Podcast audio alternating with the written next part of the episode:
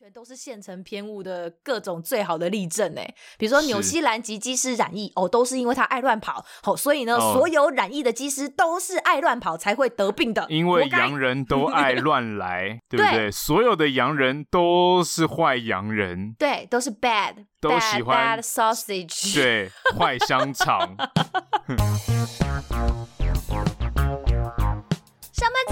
下班喝一杯。欢迎大家收听三十后派对，耶！Hello，大家好，我是西卡。大家好，我是 Ben。哇，超累个，超爽的，听起来超累个，干超爽。对啊，我刚刚想说，哎，那沙小啊，好爽哦。好，没关系啊，没关系。对不起，来开始。Action, action, action, Senor，来拍手吧，拍手。Action，呵，大家好，欢迎大家加入我们这一周三十后派对的派对包厢。三十后派对是一个希望可以给三十岁上下的朋友开一个可以畅聊的包厢。非常欢迎您追踪我们的 IG 账号或是脸书粉丝团，我们会经常的在上面跟大家互动，而且预告本周的节目。如果你有一些对节目的想法，也非常欢迎您留言给我们。IG 上只要搜寻数字三十加上英文的 After Party，脸书上搜寻我们的节目名称三十后派对、卅后派对就可以喽。然后不管您是使用 SoundOn、Google、KKBox、Spotify 或是 Apple 手机内建 Podcast App 以上的任何一个平台，都诚挚的邀请您在收听的当下，帮我们按下订阅键，或是顺手的在 Apple 的 Podcast App 上面帮我们留下评论的星星。您的支持鼓励都是我们制作节目的最大动力。耶！好，这样这样应该可以了。我们前面这边变的麦克风大爆炸，总之是说要来跟大家解释为何要远距聊天。好，我相信已经很多人都已经把我们的开场都直接 skip 掉了吧？就没关系，已经播了。我们这开场已一年嘞，对不对？哇、wow，好像也是哎，大家应该听到都会背了吧？啊、你看杰西大叔，没有，因为这几天刚好正值就是季节交替，然后偏偏又屋漏偏逢连夜雨的有一些疫情的呃新闻出现，对对对，啊、哦、天哪，所以就是搞得西卡自己本身很紧张。所以我就说，为求保险中的再保险，我觉得我们还是远距录音好了，这样子。对了，我们其实也对大家，或者是现在风头上正热的事情，我们也是给予最高的规格去保护彼此啦。对对对，对就是趁机也可以，就不用再看到 Ben 好几个礼拜，我觉得也蛮快乐的。干恁贵耶！我跟你讲，哎、欸，因为其实真的，我们我们距离上一次录音到现在也蛮久了吧？两个礼拜，两个礼拜吗？差不多，差不多。嘿嘿嘿对，嘿但这两个礼拜我们都在积极的去这个思考这个全新的题材、嗯、新的计划给大家。有这么认真吗？对对不是在思考要怎么拆国了吗？不是，不是，我们都讲的好像很认真呢、啊，就是哎、欸，你们的新计划跟新内容呢？哦，没有，其实。结果今天这一集超烂，好啦，没有啦，就是。我相信大家都知道，最近就是就有有一家国际航空公司就被猎物的情形很严重了哈。嘿，丢！我们就是好不好？我们就是活在沟渠里的生物。对，我们我们见不得天光哈，抓到这个这个会被绑在十字架上面烧死，好不好？对，那个猎巫猎巫啦，你们这些巫女，对对对，我们这些该死家伙绑在十字架上面烧，然后在赏自己巴掌，都是我们不好。哎，你如果小的的错，你赏下去看起来会有差别吗？你赏自己巴掌。是你是说会肿起来？肿起来可能跟现在差不多，还是会会有这种靠腰啊？不是，就是那一天 Ben 在跟我聊说，哎、欸，那你这一周有没有想要聊什么？哎、欸，我就我真的是超冷淡哎、欸，我真的是被影响，然后我整个心情就有被影响到非常低落。他真的超低落，你真的超低落。我就跟他说，哎、欸，我真的没有感觉。我就是从事情爆发，然后接下来那几天的时候，我觉得我已经是一个很少在看网络新闻，甚至我是没有 PTT 账号的人。所以我我其实基本上我已经是杜绝掉很多这些东西。可是因为我们有有一些组员的群组.大家还是会截取一些觉得很伤心的东西出来看，然后大家就会抱在一起取暖这样子，然后我就会觉得说，我那几天我真的好几天，我超级都不想跟这个社会接触，我也不想跟任何人讲话，我也不想要被了解，我不想要接受任何的好意。我那天问说，哎、欸，最近过得怎么样？他说没有，我就觉得人生就这样死了就算了。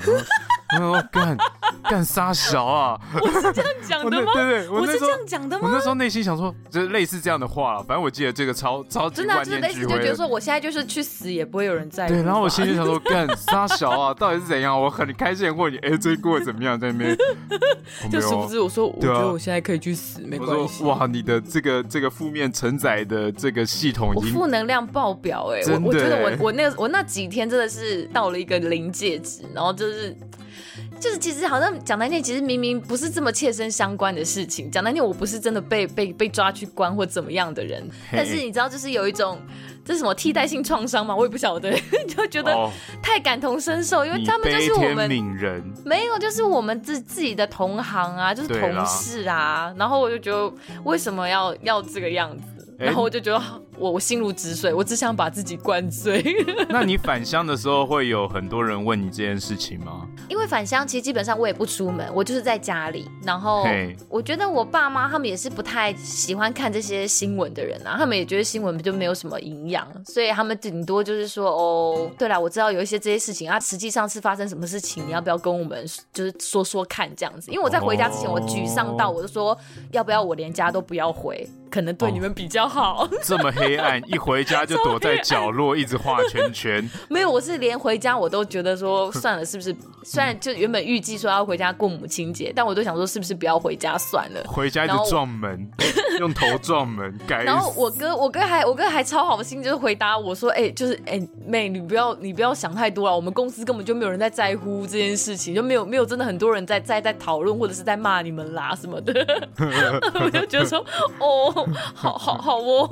”对啦，好啦，因为当你面对这个社会上很多恶意的时候，求生本能就会告诉你说，你必须要对这个社会的觉知的程度，你必须要自己调降到零，甚至是负，这样子你比较有办法活下去，你懂吗？如果你一直这么的 sensitive，你的那个天线一直都很敏感的话，你会很痛苦。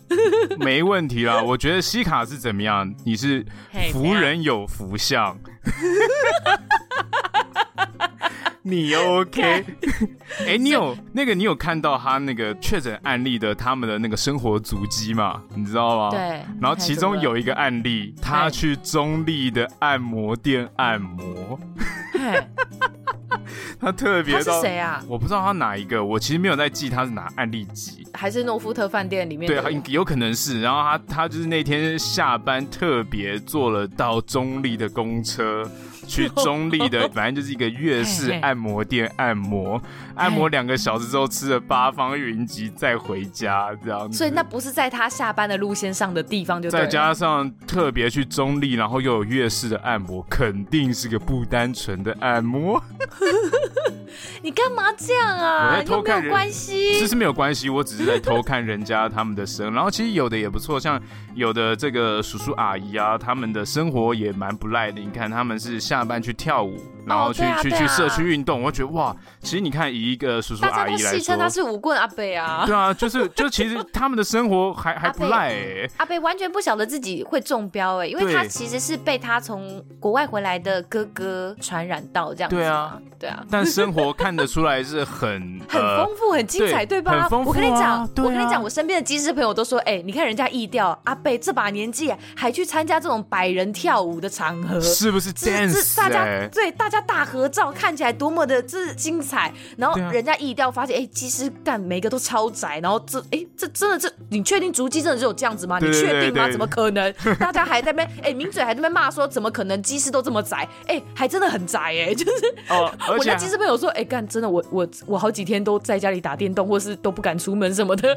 我，我都觉得阿贝的生活比我还精彩。我说对吧？输了吧？人家阿北还去跳舞哎，还有那个 那个女儿吃的也很健康，还去吃舒肥。健康餐 哦，就哇哦！其实你很认真在看大家的足迹耶，就看一看，觉得大家的生活还不错啊。足迹，对对对对对，就是足迹，咕咕咕。对，观察人家的生活啦，对对对。好，我我们上一周其实是有邀请到我们们有行的签派员 Emily 来到我们的节目上嘛。OK，所以呢，其实很开心啊，终于让我跟 Ben Ben 解开了这么一连串深埋在心中的这个疑惑，好不好？欸、很精彩，很精彩。对啊，尤其是我们就是直接工作上会交叠到的这种，就是这种实物面上，哎、欸，我们我们真的会碰到，比如说你在现场，你你觉得哎、欸、飞机就要起飞了，为什么油单还不来对，然后然后我们实际上就是可能机组员常遇到的就是，哎、欸，为什么飞机的 schedule 改了，就 delay 了，或者是突然要打来回了，这样子都都没有收到资讯，这样子，就或者是比如说像航程中，呃，Emily 在下集的最后还有分享到，像他是印巴冲突的时候关闭空域的受害者嘛，没错，我就觉得说，哎、欸，他们这个临场的这个处置，其实都是我们其他 even 是行内的人都不会知道，原来有这么刺激的故事。对，不听真的不知道航线原来是这样子瞬间变动或是安排的，学到很多啦，吼，很屌，很屌，所以很不错。我觉得有一个这样子可以邀请到 Emily 来到我们节目上，这样子一个畅通无阻的对话的机会，真的很感谢 Emily 赏光了哈，让我们这个小小的节目蓬荜生辉。Hey, 在这边也欢迎航空业的不同领域的朋友，有兴趣都能跑来找我们聊一聊天，让大家真的不要害羞，不要害羞。对，对我们很我们很期待跟大家聊天，讲讲彼此的心里话啦。对啊，那个有行的采购，现在在被这边又又 cue 他。对，那如果对 Emily 的工作跟他的那个家族的故事有兴趣的朋友的话，也可以到我们就是上一集节目贴文里面，因为 Emily 有说，就是大家如果有兴趣的话，可以去他的部落格看他的文章嘛。然后我有放上他的 IG 的账号，大家都可以去追踪他他，这样子。耶耶，好。还有一件很重要的事情要跟大家讲，就是我们五月二十三号不是之前有宣传说我们要有一个实体的见面会吗？对对对，粉丝见面会。对，那因为疫因应这个疫情，就是又又开始修起来的这个关系呢，所以我们有发行了我们第二波的问卷，嘿，要达到这个防疫期间的这个十连制的要求，因为本来就要做了啦，只是为了这件事情，我们更加的谨慎了，这样子就希望大家可以更安心的来参加活动。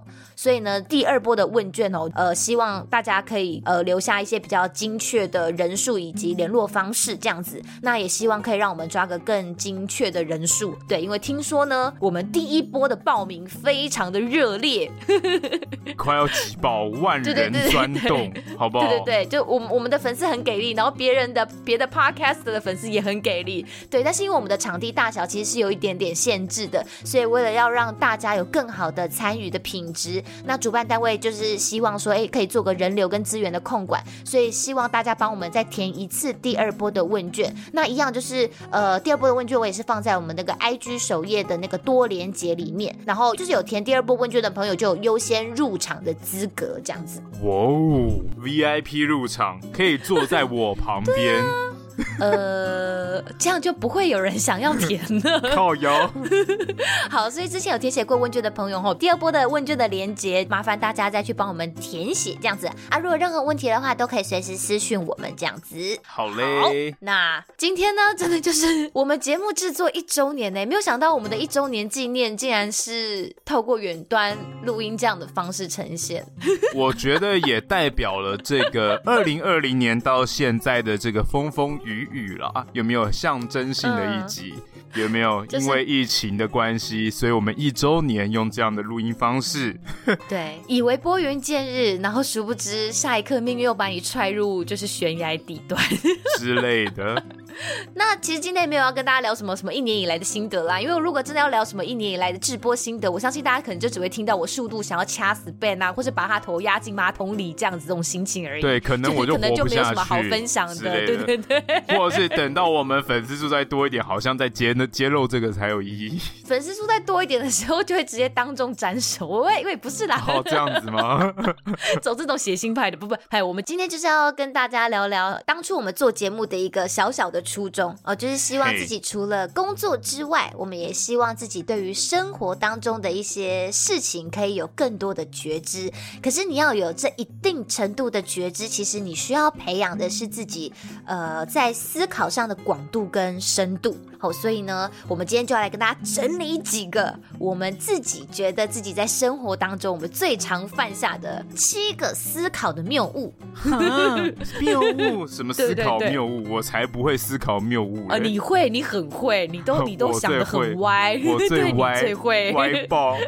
哎，所以大家也可以听听看，哦，这一些西凯跟 Ben 常常在生活当中犯下的一些思考偏误，会不会也是刚好你一不小心、不经意，好不好，就会不小心踏进去的思考陷阱里面？好，大家来掐矿买。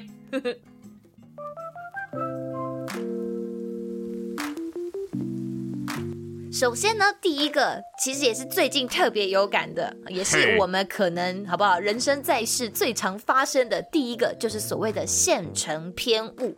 现成偏误，什么是现成偏误呢？顾名思义嘞，它就是捡现成的概念。就是说呢，我们往往就是会很习惯的依据某一类的小小的经验，然后我们就立刻下了一个结论，这样子。哦，说实在一点呢，这个观念你可以说就是它就是一种以偏概全哦，以管窥天这样的概念。就说呢，我们人很容易呢，很习惯的去借助一些容易取得的现成的例子。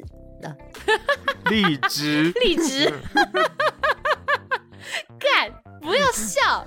好，例子，现成的例子，嘿，就是说呢，我们我们会借助一些呃平常生活当中很容易取得的呃现成的例证，然后就是为自己描绘出一幅哦，就是这就是全世界了，就描绘出一幅世界的图像这样子。比如说，哎，讲讲讲一个我自己的例子啊，比如说，哎，我发现飞机上的印度人都很喜欢在奶瓶里面加糖给婴儿喝。对这真的就是他们会做的事情，嗨！所以如果我就是有一个现成偏误的思考的话，我就会立刻断定说，我跟你讲，全世界的印度人一定都是这样子养大小孩的，或者是说我之前有在某一集节目里面跟 Ben 说，哎，对，我跟你讲，我有在澳洲的雪梨被种族歧视过，所以我就单方面立刻剪现成说，我跟你讲啦，全世界的白种人哦都会排华啦，对，都排华啦，对对对对对对对对对对对对，就是这一种都是很极端的剪现成的，然后就直接。推论捡现成的小例子，然后就直接推论到全部的这一种，就是放到生活里面来看，这就是一竿子打翻一船人的例子啊！台南人都爱吃糖啦，对，呃呃，这是真的。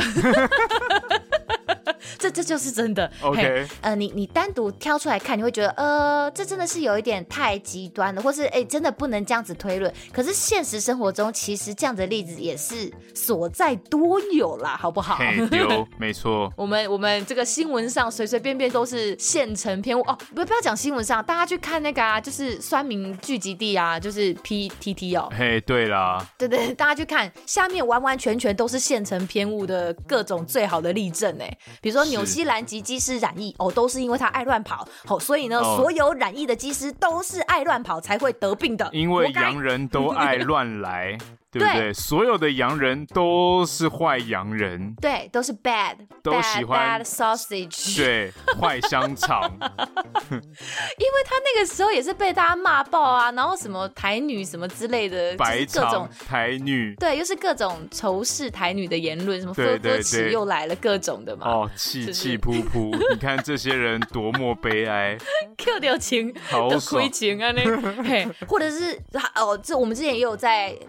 一个那个哎哎网红吗？网红现象那个比如说哎我可能看到所有的空服员全部都是哦漂漂亮亮啊很喜欢去喝下午茶然后带什么名牌包啊然后各个看起来都很爱慕虚荣爱拍美照这种的完美型的。所以我就断定所有的空服员一定都是这样不是啦。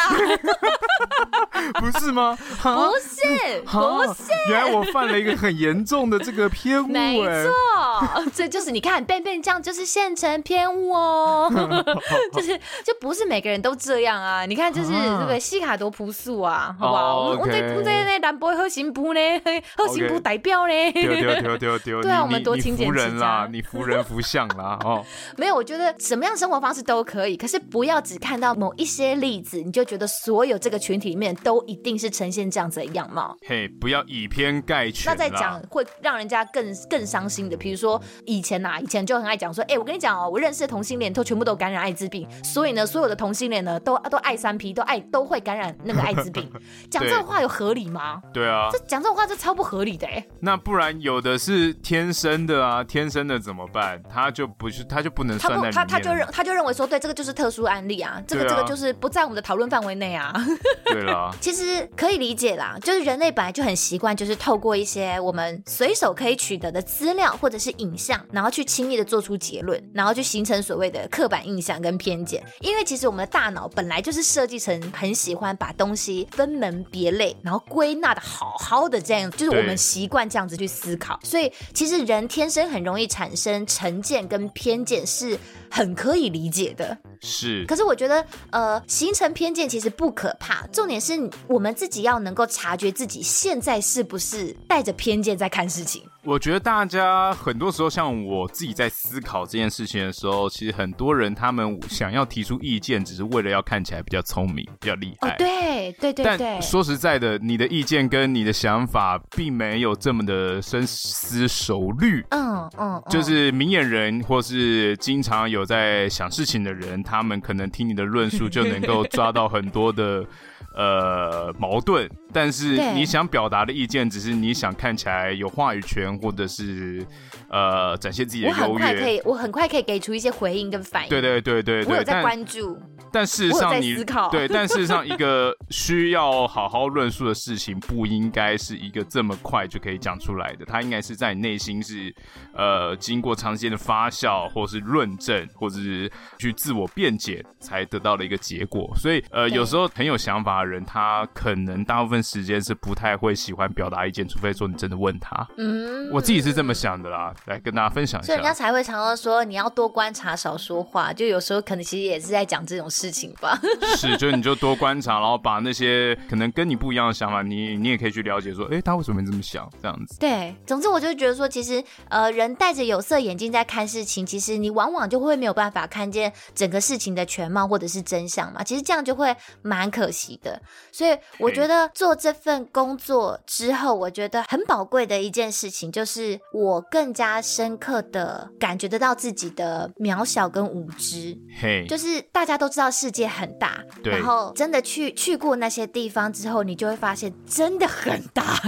因为有时候那个大只是一个抽象的概念，可是当你真的身临其境的时候，你会发现你走过的地方其实很少，你知道的东西其实很少。没错，黑人的真的很大。对，黑人的土地，黑人的土地，非洲其实很大，你知道吗？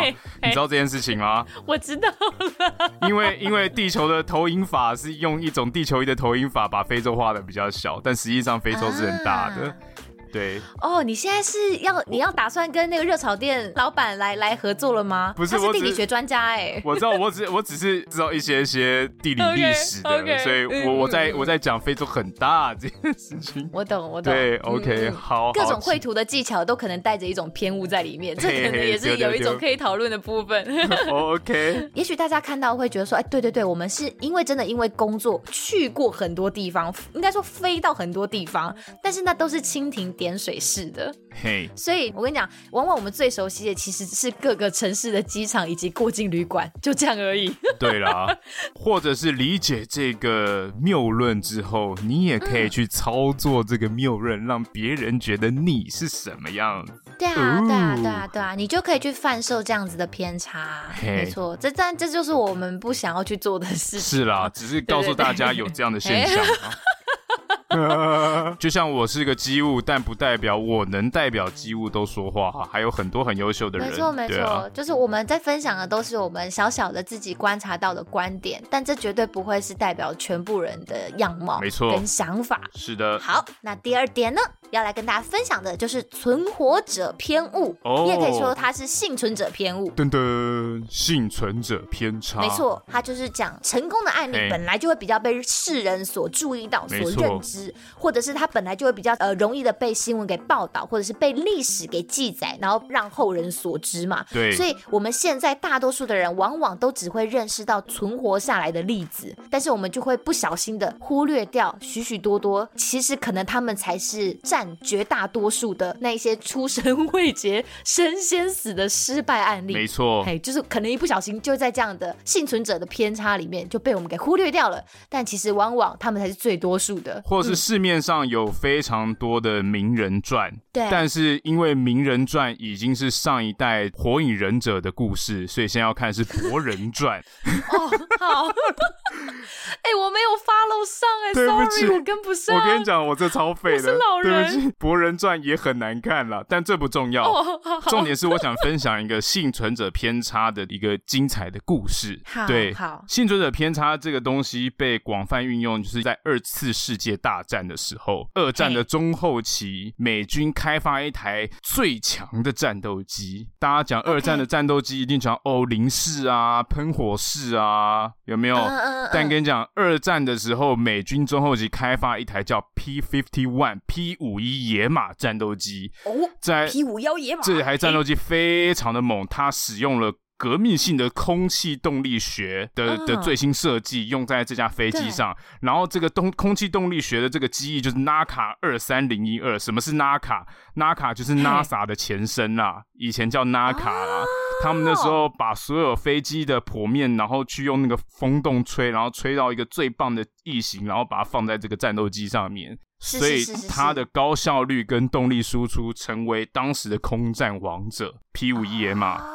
对，嗯，那这架飞机出来之后，当然你在战场上打仗嘛，你的飞机一定还是会折损，没错。所以当时它刚出来的时候，呃，后面的研制团队就说：“哎，我们要对飞机做一些性能或是装甲的改良。”嗯，所以他们就去做呃。弹孔分散的研究，他们就针对幸存的飞机对做弹孔分散的研究。他们发现幸存飞机的弹孔都分散在机翼，然后发动机跟驾驶舱的弹孔反而最低。是，于是就给出了一个，哎，那我们应该要把这个机翼的防御力加强这样的方案。对，但这时候就有一个统计学家说，哎，不对吧？对吧？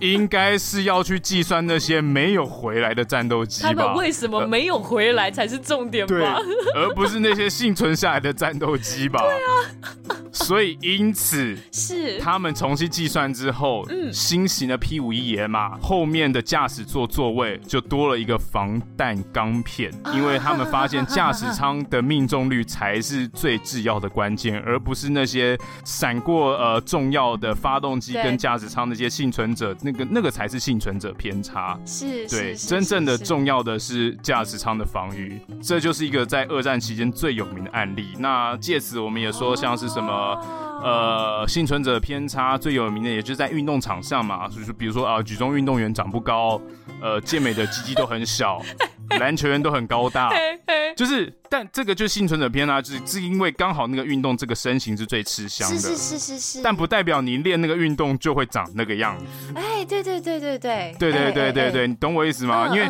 像我自己练 CrossFit 也有很多人热衷练习举重，但是他们其实现在的运动科学，可能他们举重运动这件事情也不一定是长得这么五短。嗯嗯嗯，他们可能有的举重运动员也是脚很长、手很长，但他们可能爆发力很棒啊，所以也可以举很重这样子。所以其实这这个也是一个很明显存在的幸存者偏差啦，供大家分享一下。不要因为像这种看见了这种成功的案例，就觉得哎、欸，大家好像这样健美的鸡鸡一定都很小哦，这个 哦举重运动员一定都很矮哦。有哎，你讲到这个游泳的，我突然想到我之前也看过别的案子，他他可能在指的是另外一种思考的偏误，但他的意思就是说，呃，比如说我今天看到所有的游泳的健将的身材都那种倒三角形，都非常的帅，然后都非常的结实。然后我就认为说，我跟你讲，只要常常游泳就会长这个样子，所以那个人就常常去游泳。可是游完之后就发现，哎，我的身材好像都没有什么变哎。后来他才发现，不是因为那些游泳健将常游泳让他们变成这个样子，而是因为他们的身材本来就是这个样子了，所以他们才可以成为游泳健将。没错，对对对，这就是这好像是另外一种例子。可是你讲的就让我想到，就有时候我们会会反因为果的去推断一些事情，可是其实不是这个样子的。懂懂懂，哎哎，你这是老兵哎，你怎么会知道 P 五幺这件事情啊？因为 P 五一野马是我一台非常喜欢的螺旋桨飞机，它非常的酷。OK，你知道它从二战发明出来之后用到了韩战，嗯，就它在韩战的时候还曾经把一台那个像现代的那个喷射战斗机干掉，它有击落一个螺旋桨飞机击落那个喷射式战斗机的这种战机。OK。非常的帅气，这是非常了不起的成就。嗯嗯嗯，对，然后再就是它也是第一代第一种飞机有那个气泡式座舱。什么叫气泡式座舱？就像现在的飞机升空里面的压力是平衡的，是是那个时候的革命性研发。它气泡式座舱就是。他的驾驶员坐在里面是随着高度有增压减压的，对对对对对，所以驾驶员是会比较舒适，处在一个舒适的状态里面。嗯、对，不然以前的战斗机你是要对抗自己肉身去对抗那种增压减压的状态，是很残酷的。哦下来的时候就七孔流血，这样子就是各种潜水夫病这样子。对对对对对，稳就是稳温稳压啦，气泡装。那现在就是大家的客舱的，这已经是完全大家的标配了。可是以对以前当时的 P 五一来讲，它是一个革命性的一个一个一个发明，一个发明，对，没错。酷哦，谢谢谢谢来自越南老兵的分享。好，我们将我们我们将镜头转回到棚内。好，哎，你举的例子很强哎，我现在被举，我突然发现我举的例子好烂哦。没有，就是我就刚好想到这件事情，就是这所以幸存者偏差这个案例让我印象很深刻，是因为我读了这个故事。OK OK。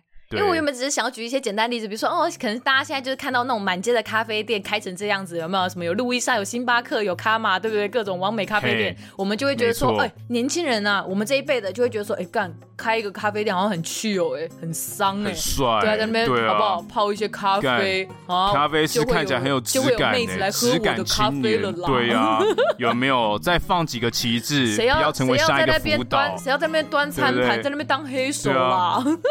文青。咖啡厅不放几张这个反核的旗帜，还叫文青咖啡厅吗？还要动保，要动保，还反核四跟动保的都要。对对，反核动保，然后各种文艺活动的传 单，一定要，一定要，哎哎，一定要，一定要。对，就是就会渐渐的发现，哎，很多我们这辈人立志要当咖啡店老板，有没有？这其实也是一种幸存者偏差。你很多咖啡店可能刚开始营业没多久就就就收摊了，只是你没看到而已。所以你看到的那些连锁的咖啡店，其实他们有可能是因为有某种获利模式，才有办法这样一变二，二变三的这样开下去。就是小小的变其实很辛苦的，对对对对。对啦，真的很辛苦。对不对？所以所以你看，就是好像之前有一些统计，就说现在的那个小朋友，我们那个年代是说长大想要当老师，对不对？或是当医生还是什么？还是还是有人要当总统？就现在的小朋友的未来的志向是为了要当 YouTuber，因为他们就是看 YouTube 长大的，你知道吗？很爽啊！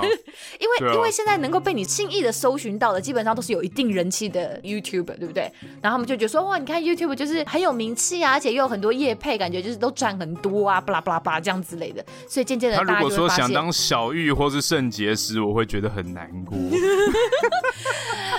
但是人家就是他的市场啊，你对不对.对，反反正就是对，大家就会觉得说，哎、欸，我看到这些人好像都很轻而易举的做出了一些事情，然后都很容易就成功了。但其实事实上根本就不是这样，很多人可能才在刚刚在剪片，或者你知道发行的一些片根本就没有人喜欢看的时候，他就觉得，呃，算了啦，都赚不到钱，就就就无以为继了，对不对？这大家一起加入到创作的世界，你就知道有多就没有人想要立志来当 podcaster 啊。对啊，我跟你讲，Podcast 也很辛苦，真的是赚不了钱呐、啊！不要来，不要来，啊、小朋友真的不要来。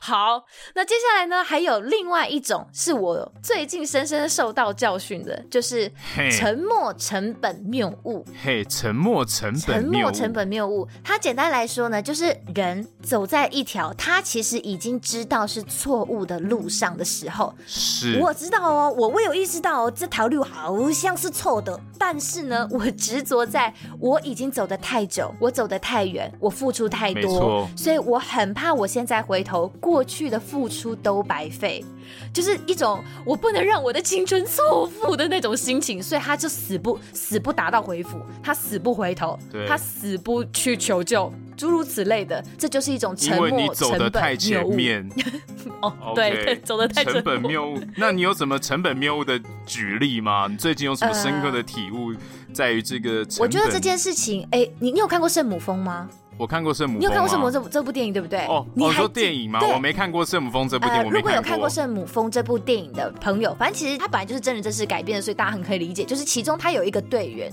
他爬到一半的时候，就发现他其实进度落后，他体能比较差，是他来不及。因为你知道爬圣母峰其实还有一个必须要遵守的两点钟规则，因为到了下午某一个时间过后，天气就会变得非常非常的多变，可能会有暴风雪或干嘛之类，天气会很恶劣，所以以要爬圣母峰的人必须要遵守两点钟规则。可是那个人在他爬到一半还没有登顶的时候，他就发现他绝对以他进度，他他没有办法在两点钟前登顶以及下山。可是那个时候他的向导就有就有告诉他说，他必须要回头，但是他太想登顶了，他他没有办法去放弃他对于就是登顶的那个那个向往，你知道吗？是。所以结局就是他就是死在。上面这样子，他被他被神山给征收了。神那个，我记得雪巴人都是这样讲，你你死在山上，就是你成为山神的一部分。嗯对对对、嗯嗯，看到就是这个案例的时候，我第一个跳出我脑海里面，其实圣母峰的这个这个队员，因为他的这个沉没成本谬误大到他付出的成本是他把他自己的生命给赔上去了。对，但但我们不要讲那么沉重好了，好吧？讲讲我们在生活里面最常发生的，哎，很很简单易了的，这就是我们的一个金融投资，好不好？大家、就是哦、你最近金融投资怎么样？就是我跟你讲，就是大家就是不小心有时候会觉得说，嗯，我跟你讲，这个再等一下啦，那个再等一下就会 kill 的啊，对对，就是这一种的。就是我跟你讲，一个好的投资者，大家也都知道，你一定要给自己设下一个好的停损点，就是好的投资的纪律嘛。要有理性，对对，要有理性，不要被贪欲给给没错占据了你的心，没错没错，大家就会觉得说，哎，我可能赚十趴我就要卖，那你可能跌十趴，我我也就是要认赔杀。杀出了，可是人往往反而都是在赚的时候比较可以舍得出手，但是你在赔的时候反而会觉得不行不行，我我现在赔了就是真的赔了，你知道吗？对，这就是一种很经典的沉没成本谬误。那另外一个很常见的是我们的情感面上，当很多人遇到了一个其实不是这么适合你的对象的时候。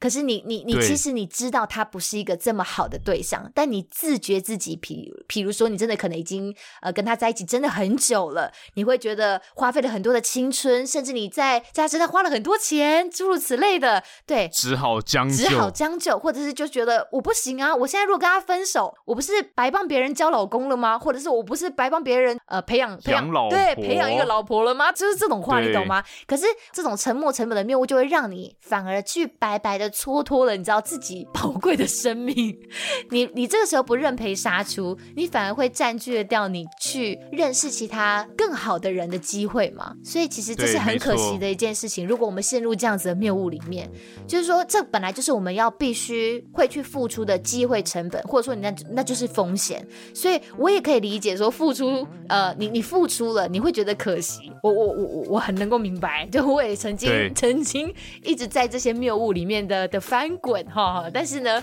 事后事过境迁，对不对？回过来看，就觉得当时在到底是 Q 雷公公丢，是不是？这鬼遮眼呢，对不对？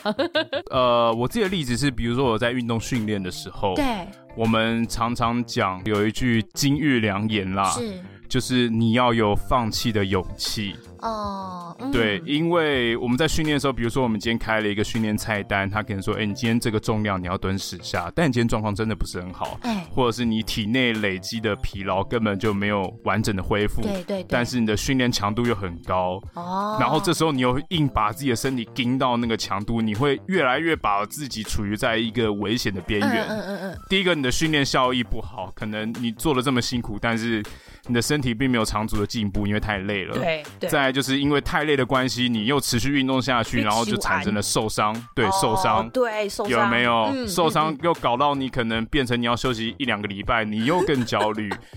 有有有，所以我分享过这个恶性循环。这个东西就是你要有放弃的勇气。有时候你就是准备到了一个阶段，就啊，我今天到这里就不行。我就不行了，对，对，不要一直想说要盯下去，或者说啊，我要再更强一点，承认自己的状态有起有落，没有这么的不能接受啦。对，对，Go with the flow，你知道，这这个就很重要，这真的超重要，真的就是你去听你自己内心的声音。嗯嗯。所以说，我很喜欢从运动之中去窥视很多生活之中大小事。嗯也是因为这样子，是你体验人生的方式，就是、你是透过运动健身这样子。对，大家需要这个时间或者经验去学习的。稍微检视一下，就是今天这个执着到底是有没有有没有所本的去执着？你要去想说，你这个执着是不是有其他更好的理由？就如果你真的仔细想想，发现说，哎、欸，我唯一能够想到我为什么还是执着在这个人，或是我还是在执着这档股票这个地方的理由，就是因为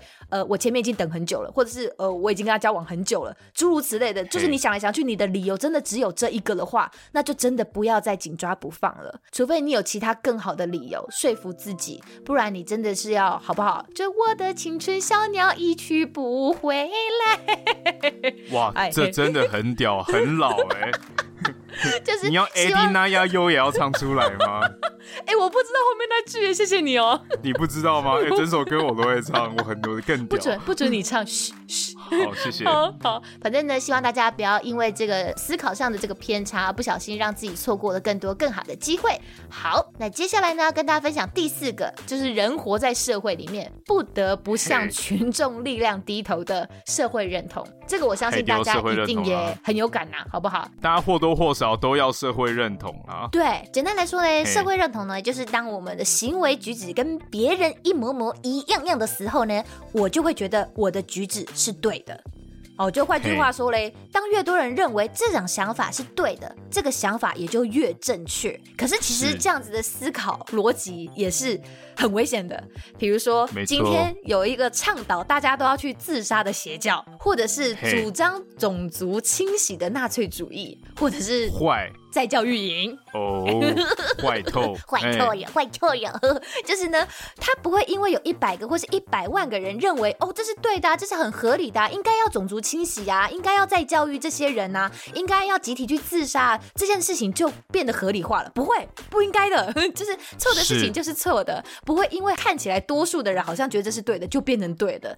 呃，举一个生活当中的例子好了，像我这样子的阿姨呢，好，大家去逛超市的时候，我相信很多人会跟我一样。会很容易中那种商品厂商的一招，就是他们都很喜欢在呃六折呃六折这个呃 对啦，便宜便宜我也会会会会注意，可是就是他们会下一些 标语啊，就比如说这个是市占率第一名啊，逛网拍啦，逛网拍也很会，他们就说什么、哦、这个是市占率第一名，对对对，或者是销售冠军或本月销售第一名，之如此类的，穿上去就销售，对对对，哦，脸部销售冠军，哎、那我买这个我买 这个我买单，这个这个有实打吗？这个我。都买，就是为什么家用电器第一品牌那种冠上第一啊冠军啊，哎、欸，我跟你讲，大家就会高潮哎、欸，大家就觉得买这个一定是最好的啦，就是买这个一定超棒，对不对？可是卖场里面，而且是这个卖场或者是呃，比如说雅虎或虾皮，好不好？各种平台卖最好的或市占率最高的商品，未必真的就是最适合你的。搞不好是花了很多钱的广告。对呀、啊，没错，像那些东西有些都超贵的，比如说哎，我随便讲啊，SK two 好了，我都会笑说，你花在产品上的每一分钱，大概都是有一半在付汤唯的广告费，是不是？呃，我我相信大家都是因为我不想要成为那个被嘲笑的少数，所以我们会选择一个最安全的方式活在这个社会的群体当中嘛。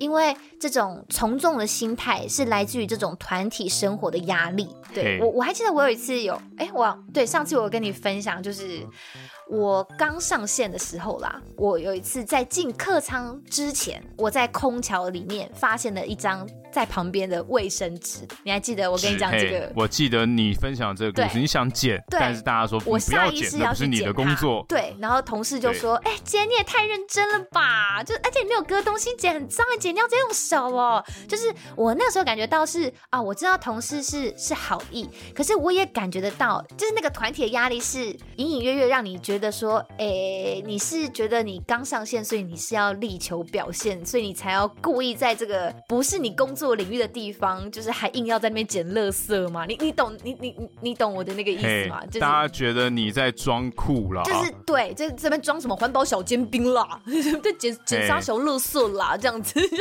就是我我我可以理解，呃，有一些同事他们的想法可能是觉得说，哎、欸，这个东西你就是应该要交给呃清洁人员来负责，就是如果有时候你帮他们处理了，他们可能就会不晓得哦，自己在某些地方可能忽略掉，或是需要呃再加强这样子。但是呃，我当。下就会觉得说，这只是一件很小的事情，对对对，我没有要要干嘛，可能我就是强迫症，所以我就觉得，哎，那那就捡起来。可是当你知道大家会觉得说，哎，你怎么在做一件他们都不会做的事情的时候，你就觉得，哎，所以我是我是我是很奇怪的人吗？这样子，所以这就是当时我在工作领域里面刚上线的时候啊，深刻感觉到一点，就是你可能要努力一点，让自己不要变得很不一样，你要变得跟大家做一样的事情，这样是比较安全啊，相对安全。不然如果你太特别，你可能要付出更多的心力去解释你的行为。所以我那时候就是好好好学学到了一课，学到了一课。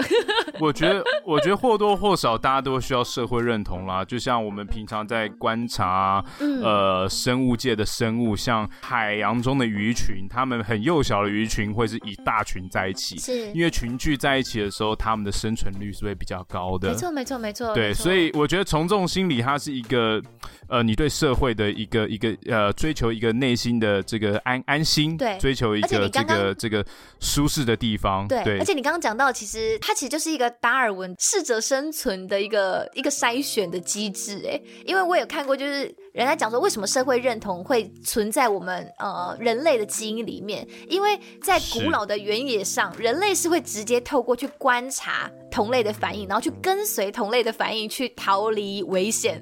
比如说，因为这是个保命的要诀哦。比比如说你，你你你今天呃在在原野上呼嘎下嘎，然后就是 你你要去猎一些羚羊什么之类的，然后你突然发现你的同类旁边的同伴们突然拔腿就跑，你当下的立刻的反应应该就是直接也是跟着他立刻。刻拔腿就跑，因为你没有时间站在那里想说，哎，思考说他干嘛要跑啊？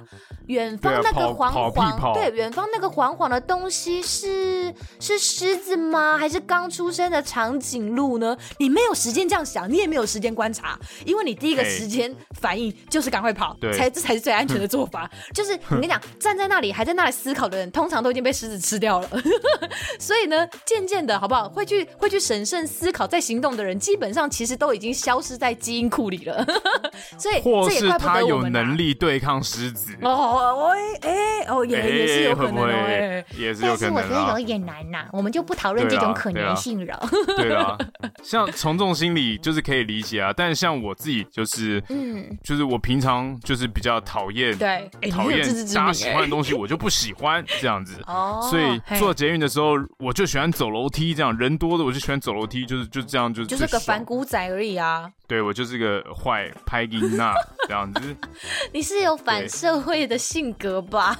有，我有点反啦，有一点。是？但是我可以，我可以明白这个群体的约束的重要性。是。当然，我想强调的是社会认同或是群体约束这件事情。呃，就就像是我常讲的例子。嗯。如果说今天大家都一模一样的时候，嗯，那这个群体就再也创造不出任何的可能性。其实大家心中都会有一些需要社会认同的时候，但是我觉得我们现代的社会已经不像呃古早的时代，需要很很在意自己的不一样，可能会被猎巫，对对对，可能会被攻击，或者可能会被其他生物吃掉。天天面临这种生死存亡的状况的啦，所以偶尔我们现在的体制是没有问题的。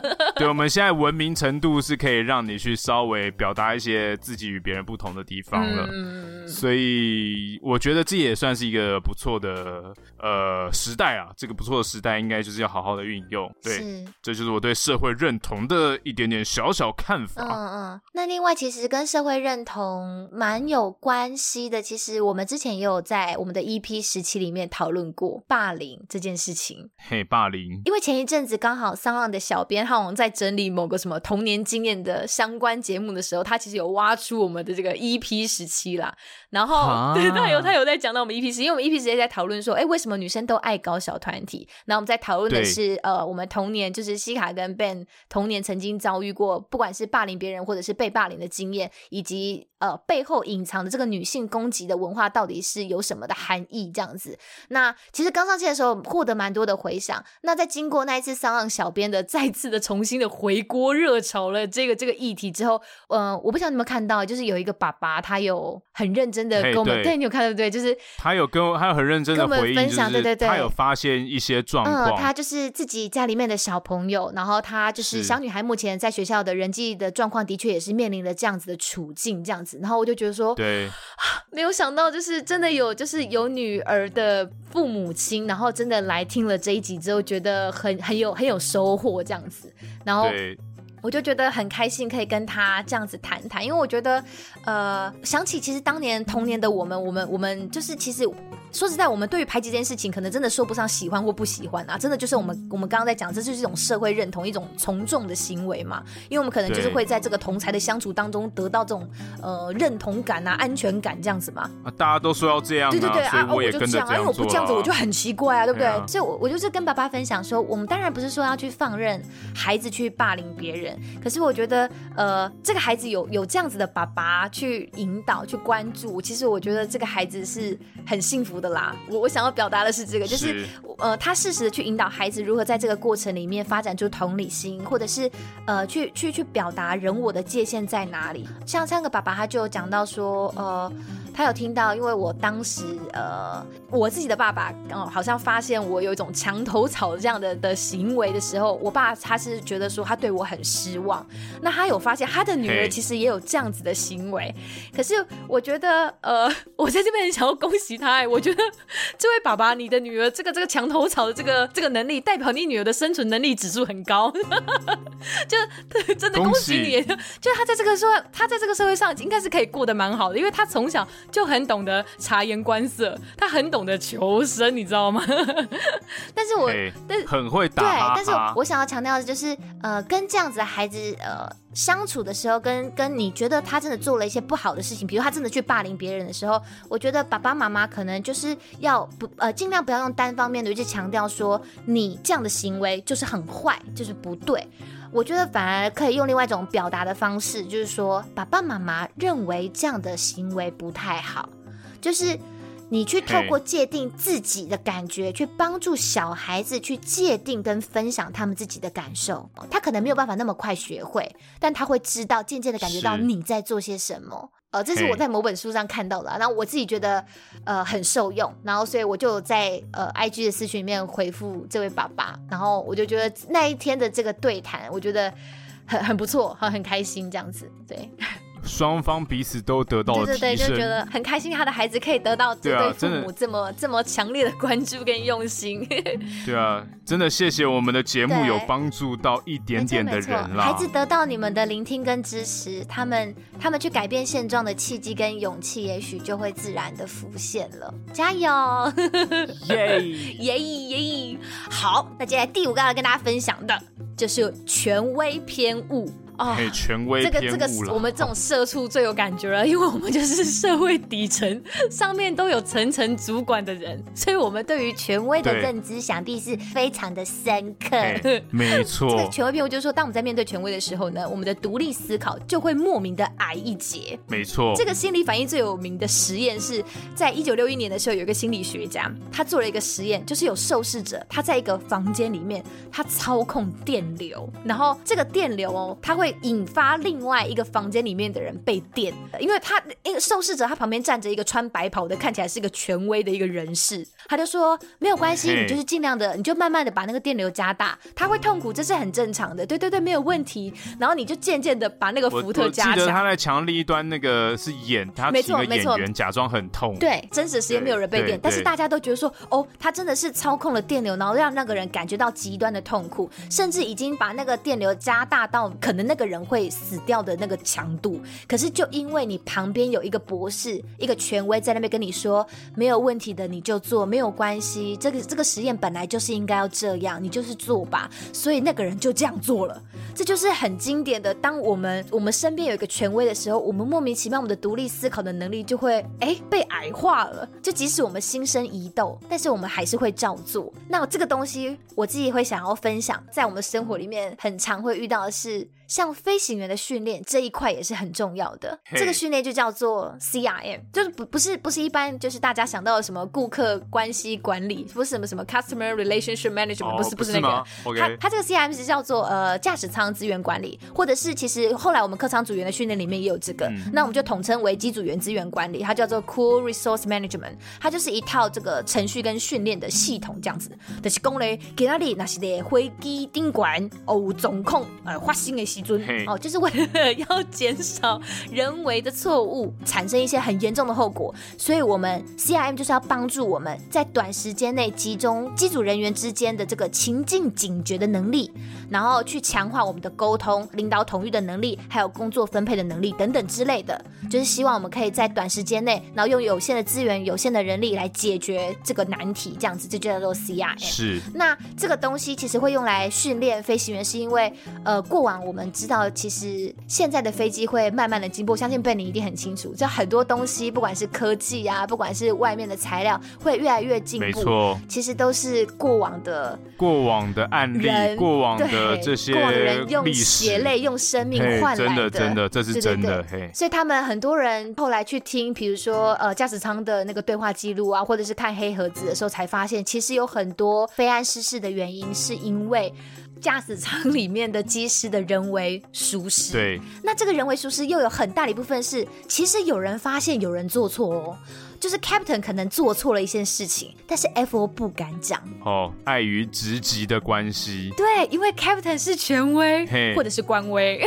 对啦，话语就是你知道，有时候话语霸权，对不对？有时候坐在左驾的 Captain，他可能是有没有模拟机考你的教官，或者是呃，就是一些什么什么叉叉部门的的的副总，或者是单左华盛顿，可以倒着飞又落地。对对对。对对对对对，就是你会不敢去 challenge 他，你知道吗？所以导致了很多不必要的非安事故，就是因为大家碍于在权威面前，你不敢挑战。那现在这个观念，它其实也不仅仅只是限于用在民航界里面而已，就像是消防界啊等等之类的，都有人去运用这个东西。就希望大家不要在面对权威的时候，再这样子自行矮化了啦。嘿，嘿，嘿，我觉得一个好方法是在于一个平行沟通，就是你尊重他的职权，嗯，但是你们的沟通还是平行的。哦不要说呃，今天因为他的职级很高，我们就没有办法做意见上的交流。没错，没错。对，我觉得，我觉得这是第一个最重要的。再来就是权威偏误的呃问题，也有很有可能是发在封闭的环境里面。是，比如说这个这个环境里面只有这个权威者。对对对对对。所以，然后再加上你对于整个系统的了解不够熟悉的话，比如说像呃，我们说就拿我自己修飞机的例子来说好了。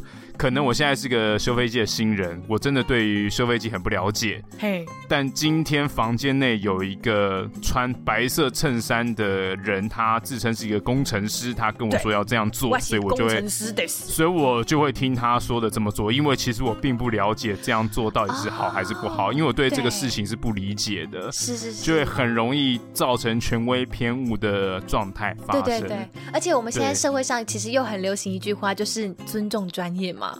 对，可是专业的人也是人啊，所以我们我觉得就是可以互相诘问，大家应该都要有一个互相专业之余，大家还是可以透过很多很多种的方式来去审查，呃，这件事情到底有没有产生偏误的可能嘛？是是是，没错。哎，你你讲到这件事情，其实像、哦、这可以分享吗？就是比较有趣的，就是我们常常发生在七四四载客的客机航班上，呃，就是以前还有七四四载客的客机航班的时候，因为其实是，因为呃，我们公司里面有一批七四四的教官，他们是飞货机的，就他们的班表里面可能有蛮大一部分时间都是在飞货机而已。那可能他们偶尔也会来飞一两班客机的任务，可是直飞货机的起降程序，基本上他没有要跟客舱做任何的沟通，因为客舱就是货物，没有人会回他，他不用打电话出来说我们要下降喽，或在或是目的地天气如何之类的，他不需要。可是客机是需要的，但是一不小心有时候。会发生就是货机机师非太习惯货机了，他忘记今天后面其实有载客人，他忘记做一个那个，对他忘记做，他可能知道要做下降广播，但是他没有通知我们，可能已经下降通过一万尺了。因为过一万尺这个高度，通常对我们来讲是一个很重要的时间点，这个时候的组员要去检查客人的安全带啊、行李啊、脚踏垫啊、餐桌等等的有没有放好，有没有置定位，不能用厕所啊，对对对对对。但是通常我们就在那里傻等。想说，嗯，做了下降广播到现在好像有一点久了，而且我觉得哇，下面的车子越来越明显险了呢。这个时候就说：“哎，干干干干，经理是不是是不是要到，是不是要落地了？”那时候我们才发现，哎，不行了，不能再等下去了。这个时候呢，我们就会自行开始做一些安全的检查，就是你不能永远的去等待权威给你通知、给你指令，对不对？就是你自己还是要采取行动的。是啦，这也算是一种生活当中啦，工作上会遇到的一个权威的偏误。对啦，有一些自我思考能力也是很重要的啦。好，下一个呢是你想要分享的，对不对？叫稻草人谬误。嘿，稻草人谬误呢，它就是曲解别人的话语，然后用另一个理解的方式去攻击别人。简单来讲，它有点像是 Q 丢情，对不对？对，就是捡到，看到黑影就开枪啦。对，就是说，当一个字词或者是语句，它可能可以被理解成比较多种意思的时候，或者是本来表达的人他没有表达的很清楚，因此可以被曲解的时候呢，人们就会用有利于自己观点的方式来扭曲这一段话。没错，就是听起来好像哦，都还蛮合逻辑的，可是完完全全其实就是一些逻辑上的大错误，这样。就重点是人家根本没有这么 想，对，我根本就没有这样。想，我也没有要这样说，你干嘛曲解我的意思？这就是叫做稻草人偏误。再举一个我们最近发生的例子，好不好.在那个记者会上哦，有个记者跳出来说：“哎，那个不好意思，那个部长哈，请问一下，那个机师说那个我们检疫所的环境需要这个再整洁一点。哎，请问这个这个部长怎么回应？”然后这个时候乡民就群起激愤的说：“什么？哈？你们搞不清楚状况是不是啊？你们是去集中检疫耶？你以为你是去观光放电哦？哈？你要去做？” SPA 吗？啊，是要多爽，是不是？啊、对，就是典型的断章取义啦。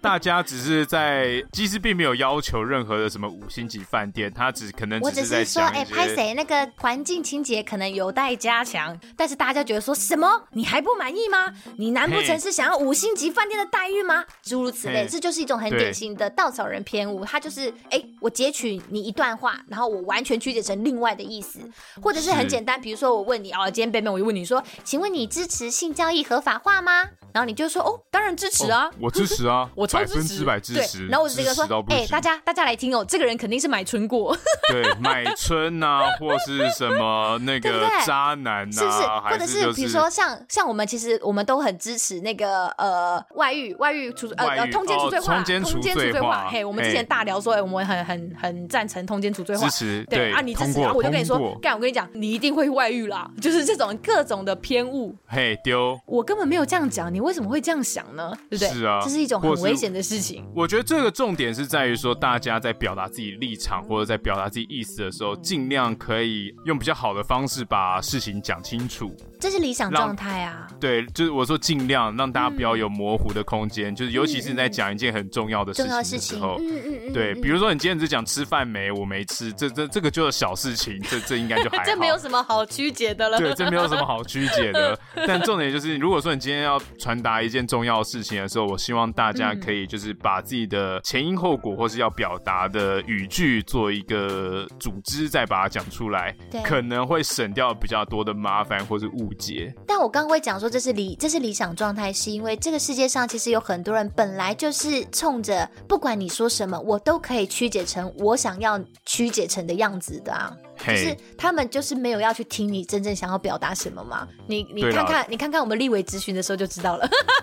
呃，是这样说没错啦。就是当我想要说这个样子的时候，你不管说什么，我都可以把它掰弯。对，就如如果他真的执意这么做，我们也没有办法了。对啊，所以我就说大家要小心，有可能你你现在看到的某一些评论，是因为那些人在利用稻草人谬误这件事情，试图去带某些风向或者曲解原本的意思嘛？但那那就会变得很可怕。就是我我我觉得哎、欸，听起来嗯，好像真的是他们这群人很不知足哎、欸，或者是哎、欸，对，笨笨就是想要爱买春，然后爱爱爱去爱去通奸这样子。对对对，就是这样了。可是其实不是这样啊啊，对对对对了，其实其实也是这样吗？不是这样子的，不是这样子的。好，好，今天来到我们最后一个要跟大家分享的，就是我们的确认偏误。确认偏误，确认偏误，是确认偏误？听起来有点悬，但它其实可以算是所有的思考谬误的根本。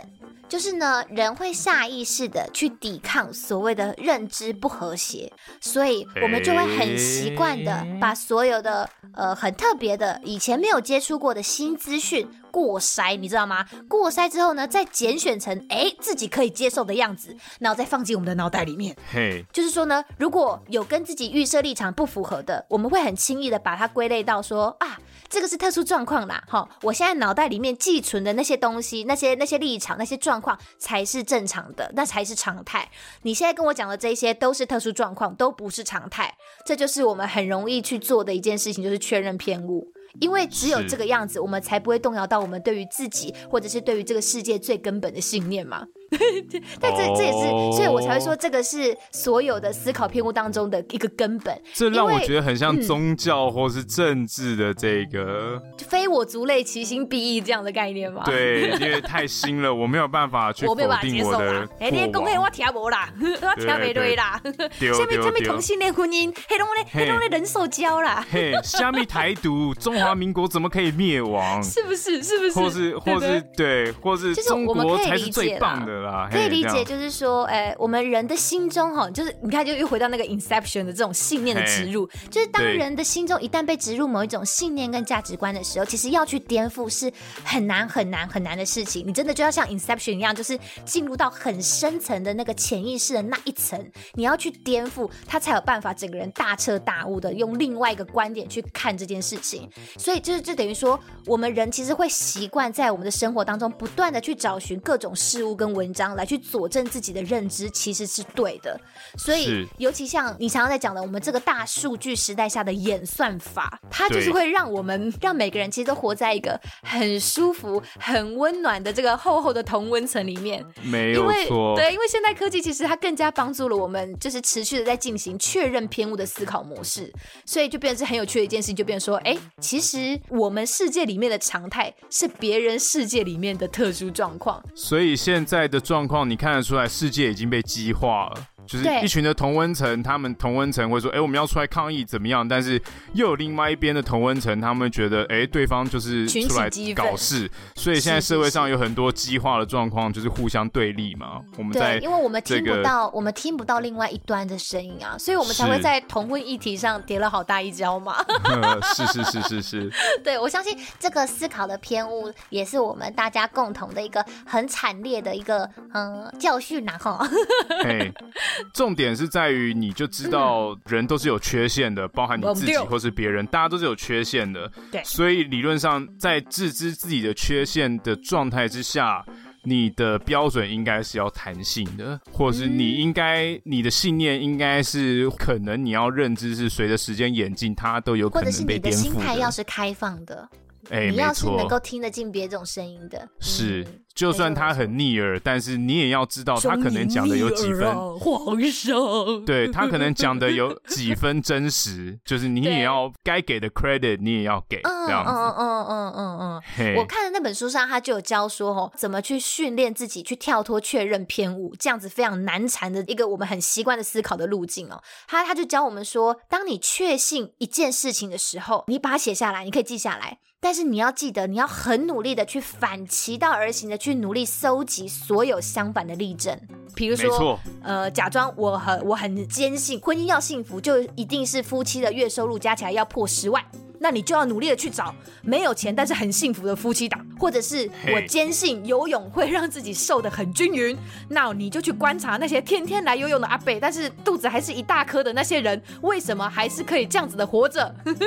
没错，就是你要去努力去收集那些例证，然后来告诉自己说啊，这些不是特殊状况哦，这些是真实存在的人哦。你要真的去观察、去了解这些反例，为什么可以用颠覆你想象、你相信的那个价值。你相信的那个方式存在着，这个东西就可以帮助你让自己的大脑啦，尽可能的去做到一个平衡的报道，帮助自己在思考事情的时候，可以有更开放的思维去接纳不同的想象。只能说尽信书不如无书啦，好不好？我们要大胆假设，小心求证，好不好？但不看书也不行哎、欸。这个这个这个社会很反智哎。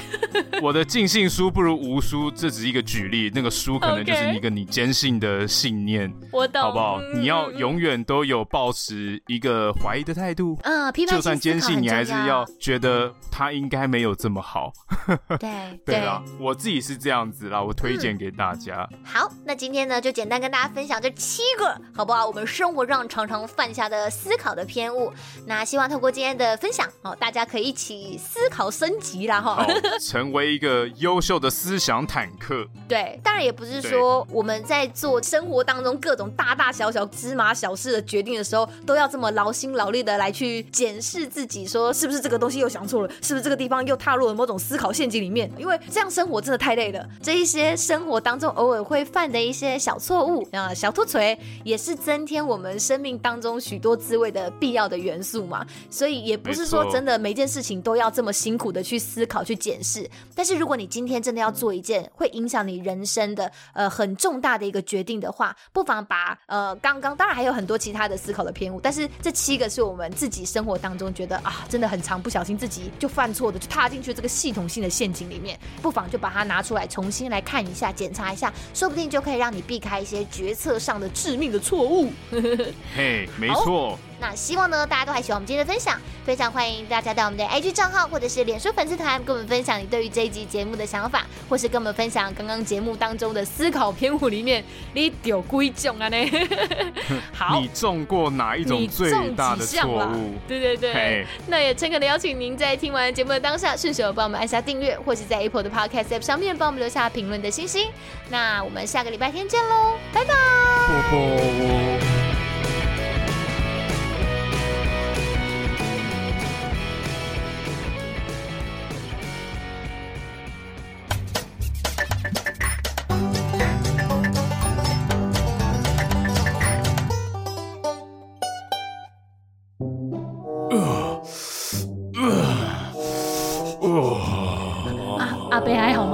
伯，黑姑 吗？嘿嘿嘿嘿，安娜啦。请问阿贝在干嘛？哦，我刚好在运动啦。哦，好，你在运动哦。嘿，你不知道现在深蹲、硬举、卧推已经是全新的健身房显学了吗？哦。那住在桃园的我，对于自由重量的训练有兴趣的话，应该要怎么办才好呢？如果住在桃园，你对于自由重量充满兴趣，而且渴望借由运动来改善生活品质，原力体能空间能够因材施教的帮你达到目标。哇，这样子的话，改善办公室后遗症以及长时间追剧的姿势代偿，岂不就趁现在吗？IG 上脸书搜寻原力体能空间。